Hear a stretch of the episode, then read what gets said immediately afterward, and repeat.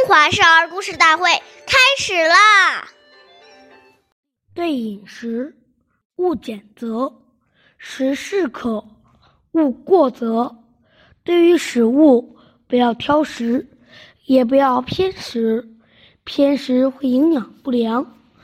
吃东西要适可而止，不要过量，过量会损伤脾胃。岁月易流逝。故事永流传。大家好，我是中华少儿故事大会今日讲述人郭文波，我来自小季金喇叭少儿口才钢琴艺校。今天我给大家讲的故事是《服食养生》第三十集。嵇康是三国时期著名的文学家、思想家，他一生崇尚老庄思想学说。生活上自静无为，特别注意养生。他曾经写过一篇文章，叫做《养生论》。在这篇文章中，嵇康讲述了人要有正确的生活态度，注意养生。只要做到这些，才可以到达健康长寿的目的。他在书中还特别提到，在饮食要有节制。如果饮食不节，就会百病生。这些养生常识对我们今天保养养生仍具有借鉴意义。下面有请故事大会导师王老师为我们解析这段小故事，掌声有请。好，听众朋友，大家好，我是王老师。我们把刚才这个故事给大家进行一个解读。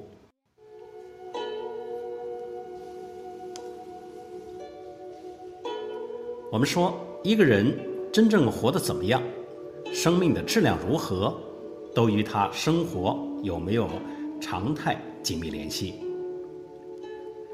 暴食暴饮、夜不睡、晨不起，这都是生活没有规律的表现。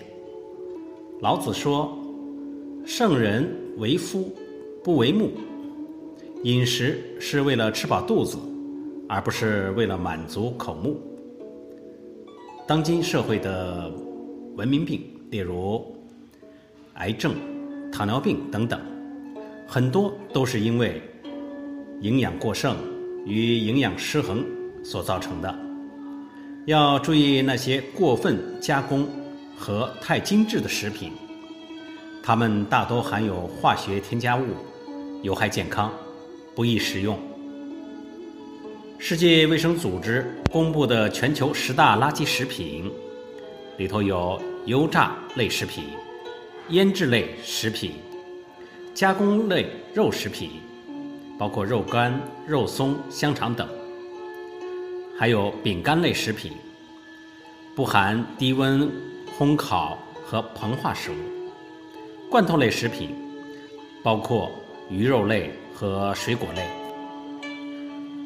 话梅、蜜饯等食品，包括果脯；冷冻甜品类食品，包括冰激凌、雪糕和各种冰棒等；烘烤类食品。所以说，我们生活一定要有规律，一定要健康的去生活。好，我是王老师，感谢您的收听，下期节目我们再会。想要参加我们故事大会的朋友，请关注我们的微信公众号“微库全拼八六九九幺二五九”。